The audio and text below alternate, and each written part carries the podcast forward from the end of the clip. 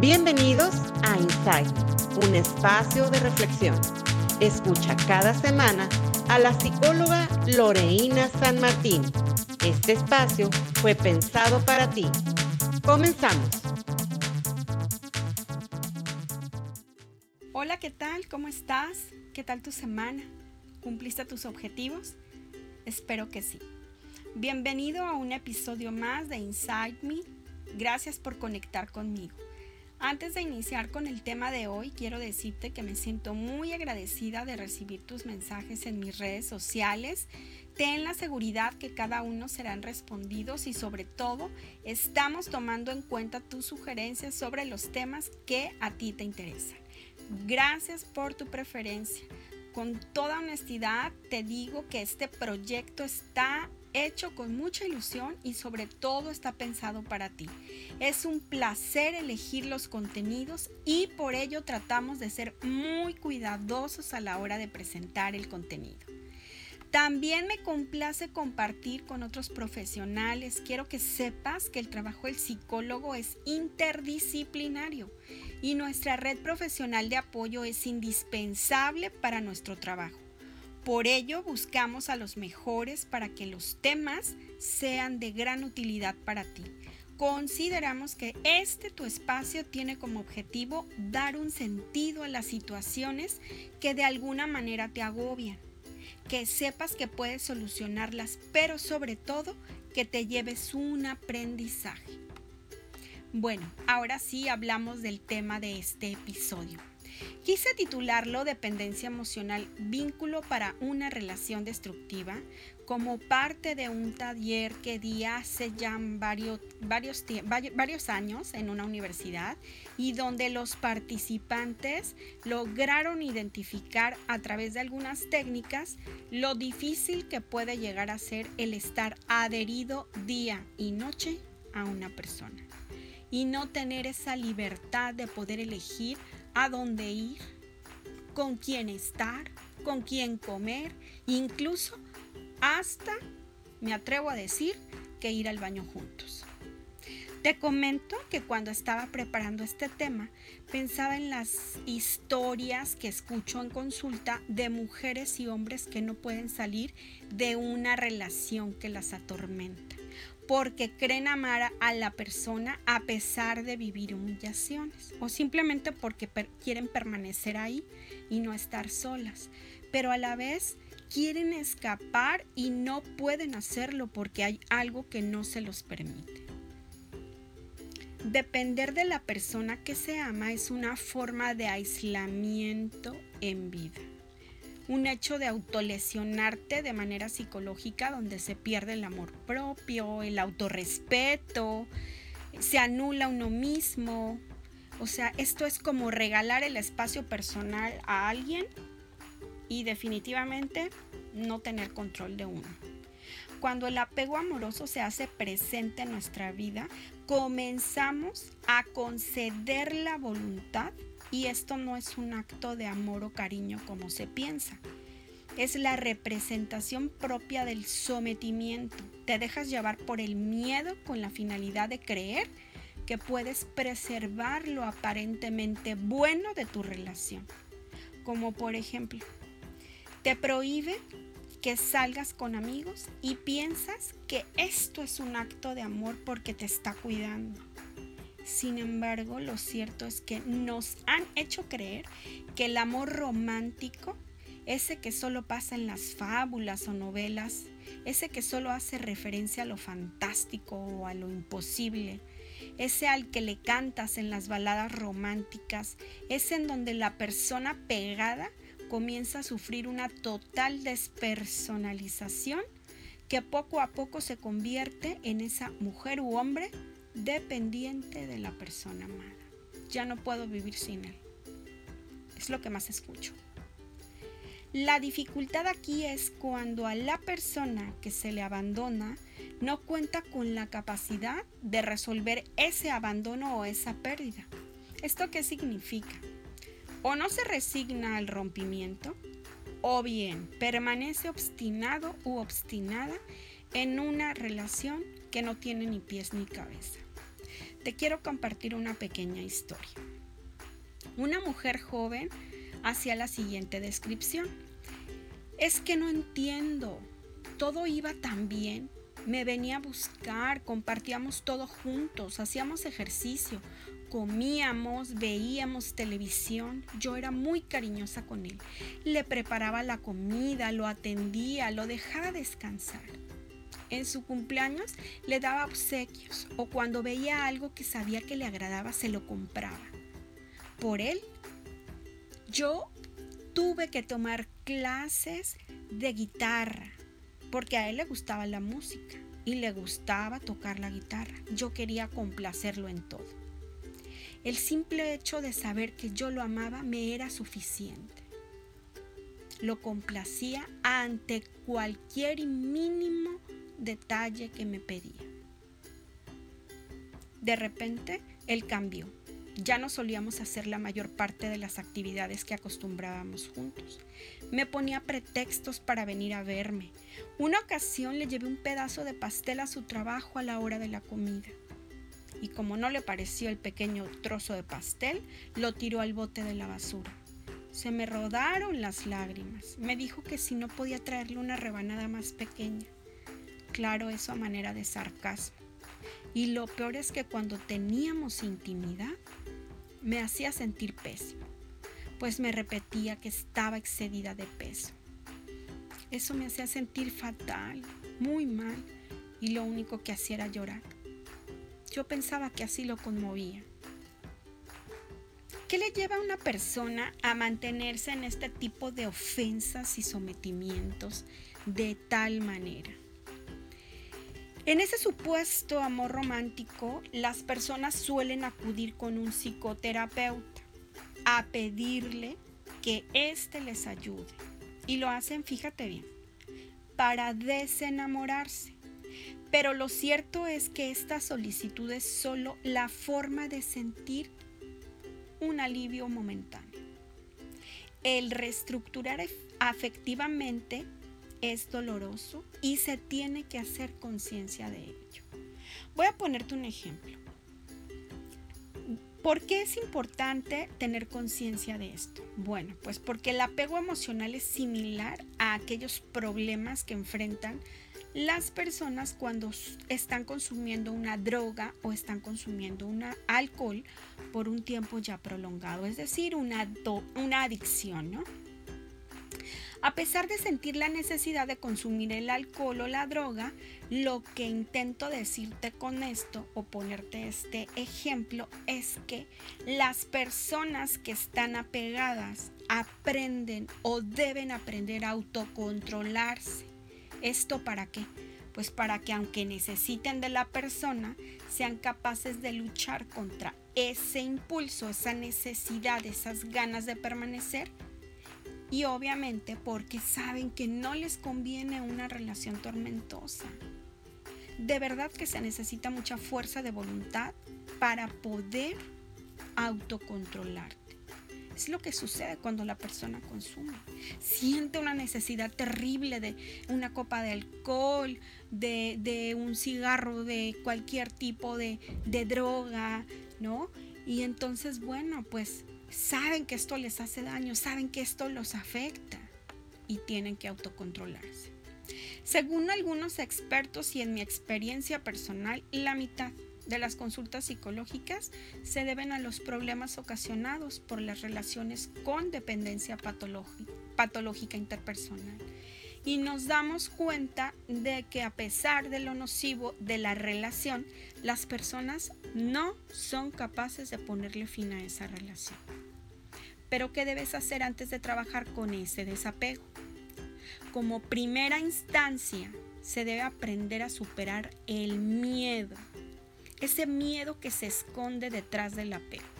Aprender a mejorar la autoeficacia, a levantar el autorrespeto y tu autoconcepto. Debemos aprender a desarrollar estrategias de resolución de problemas y sobre todo aprender autocontrol. Te preguntarás, ¿cómo lo logro? Te digo, es necesario dejar de sentir lo que sientes por esa persona. Y si sabemos que es lo difícil, pero debes luchar contra ese impulso, porque en el fondo sabes que esa relación no te conviene. Y sabes que lo que te conviene es estar en paz y debes considerar que cuando alcanzas esa independencia vas descubriendo que lo que realmente sentías por la persona no es amor. Y si una manera de adicción psicológica.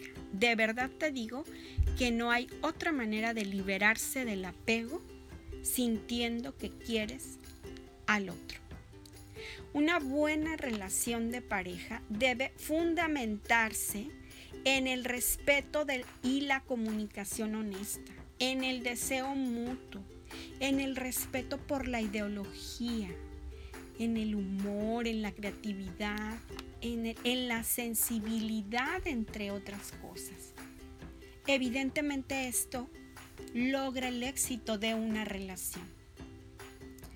Se considera que el éxito en las parejas está en buscar la satisfacción de un modo individual sin que esto desate el temor de la otra persona. Las condiciones para la dependencia en la relación de pareja, en el caso de las mujeres, tiene que ver con el hecho de valorar más el vínculo afectivo que la propia autonomía. Y si el caso fuera elegir por qué, evidentemente, nos vemos obligadas, pues sacrificamos nuestra autonomía por ese vínculo. En el caso de los hombres, lo contrario. Ellos se quejan de que las mujeres en las relaciones de pareja se guardan momentos incómodos, van guardando en ese costalito, en esa mente, en esa mente, en esa mente. Y cuando pueden, reclaman ese agravio o ese sacrificio que se hace por él. ¿Te suena familiar lo que comentó? La mujer tiende a cuidar a toda costa su amor y mantenerlo vivo en ella y en su pareja procura que no se rompa esa línea ligerita, esa inestable línea que es la atracción erótica con el fin de asegurar la permanencia del ser amado. Él, sin embargo, esta atracción erótica la toma como un medio para satisfacer una necesidad. Mira, según Walter Rizzo, psicólogo cognitivo, describe tres manifestaciones sobre la falta de madurez y con esto no me refiero a manera de ofender a la persona, ¿eh? que quede claro. La inmadurez emocional tiene una implicación en esta perspectiva de ingenuidad y tolerancia que tenemos las personas ante ciertas situaciones de nuestra vida donde permitimos todo por amor. Bien, ¿Cómo se manifiesta? Bueno, primero existe un bajo umbral para el sufrimiento. Segundo, una baja tolerancia a la frustración. Y tercero, la ilusión de permanencia. Toda la vida, para toda la vida. Te explico cada uno de estos. El primero es la baja tolerancia al el bajo umbral al sufrimiento y tiene que ver con evitar a toda costa con situaciones que nos causen incomodidad. Prevenir el estrés, por ejemplo, ¿no? No llorar. Eso nos hace soportar definitivamente esta incapacidad para soportar lo desagradable. Va a variar en la forma en que fuimos educados, evidentemente, para, pues obviamente, no soportar el dolor. Por ejemplo, hay, una hay personas que son capaces de sacarse una muela sin anestesia, ¿eh? O desvincularse fácilmente de las personas porque así les conviene a sus intereses. Y hay otras que necesitan ser obligadas a abandonar a la persona. Lo cierto es que en la vida o la vida se rige por momentos placenteros y la evitación inmediata de estos cuando se presentan de una manera aversiva. Ejemplo, no quiero divorciarme por el que dirán sin embargo, prefiero estar en esta relación abusiva, durmiendo en recámaras separadas. Ya no hay una relación, ya no hay una comunicación, antes que soportar la opinión de los demás. En el caso de la baja tolerancia a la frustración, esta, esta, esta se representa por el egocentrismo de las personas. Si las cosas no salen como uno las piensa, hacemos berrinche, azotamos puertas, pataleamos, nos comportamos como unos adolescentes. Esto porque siempre estamos esperando que los otros satisfagan nuestras necesidades. El tolerar la frustración implica saber perder, saber resignarnos ante lo que no obtenemos o esperamos porque no hay de otra. Y entender que la vida no gira a nuestro alrededor. Por eso nos frustramos, porque siempre queremos ser el centro de atención. Y el centro de atención para la persona, evidentemente, que nosotros consideramos es el amor de nuestra vida. Finalmente, la ilusión de permanencia, bueno, es aquella en donde nuestro afán por apegarnos a las cosas, por conservar el objeto o la persona deseada, la mujer o el hombre dependiente, de una forma ingenua y arriesgada, va a aceptar la permanencia como lo que debe durar eternamente para siempre y por siempre. El vivieron felices para siempre.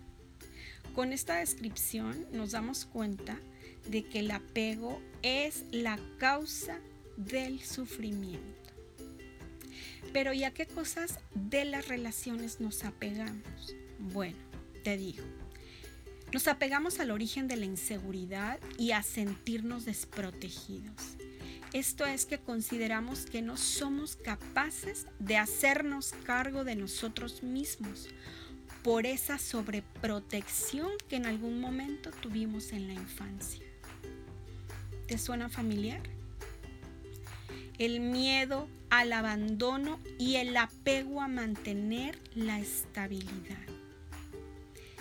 En este sentido, esperamos que en la relación exista la estable fidelidad.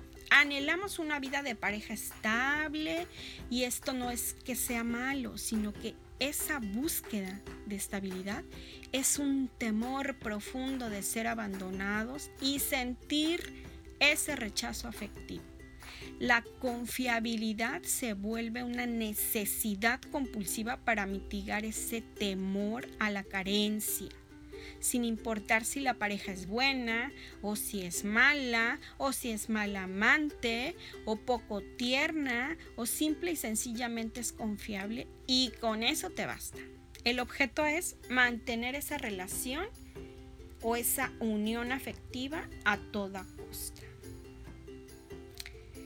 El problema del autoconcepto y el apego a la admiración, eso es otro de los problemas.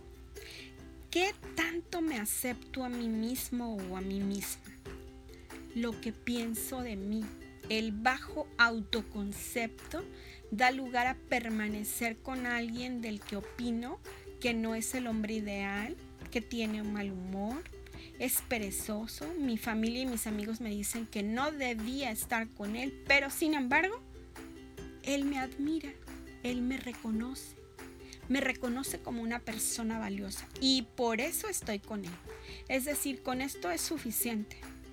Es como si en toda tu vida nadie te reconociera tus cualidades y como este hombre las reconoce o esta mujer las reconoce, pues ahí te quedas. Aunque tenga varias cosas en contra. Bien, la baja autoestima. Una persona que no se quiere a sí misma proyectará ese sentimiento y pensará que nadie podrá quererla, pues el amor se refleja siempre en lo que somos. El temor al desamor es una carencia afectiva y esta carencia afectiva se va a transformar en la necesidad de ser amados a toda costa necesitamos sentirnos aceptados, amados, admirados. Qué difícil. Para cerrar con el tema, te comento algunas de las formas que puedes superar el apego. Debes buscar, antes que cualquier cosa, apoyo psicológico. Esto es fundamental. Una persona, un psicoterapeuta que tenga experiencia en trabajar con parejas y obviamente en dependencia emocional. También debes reconocer honestamente que tienes un problema de dependencia, porque cuando lo reconoces, cuando lo aceptas, estás abriendo paso a la transformación. Debes identificar las cosas que realmente haces por amor, pero que en realidad te están rompiendo toda tu paz mental. Es decir, están afectando tu salud mental. Estás ansiosa, estás triste, estás deprimida. Incluso ya no te ocupas de ti misma. Te invalidas. Número 3. Aprender a decir no. Aprender a decir no quiero, no me gusta la forma en que me tratas. Quiero salir con amigos. No quiero acompañarte es una forma de comunicación asertiva. Trabajar en aceptar tus fortalezas y tus debilidades porque forman parte de ti. Esto es lo maravilloso. Fortalece tu autoestima. Y finalmente, sé capaz y ten el valor de ser independiente emocionalmente. Los temas que aquí te presentamos sirven solo a manera de reflexión y de ninguna manera son un diagnóstico. Te espero la siguiente semana porque tenemos una invitada especial. Ella nos hablará sobre la relación de las emociones, algunos alimentos y nuestra microbiota. Y recuerda, la felicidad no es la ausencia de los problemas, sino la capacidad con que sueles resolver esos problemas. Hasta pronto. Esto fue Inside Me con Loreina San Martín. Síguela por sus redes sociales. En Instagram como psicóloga Loreina-San Martín. Facebook como psicóloga Loreina San Martín y ahora puedes seguir el podcast en Instagram como Inside Me. Hasta la próxima.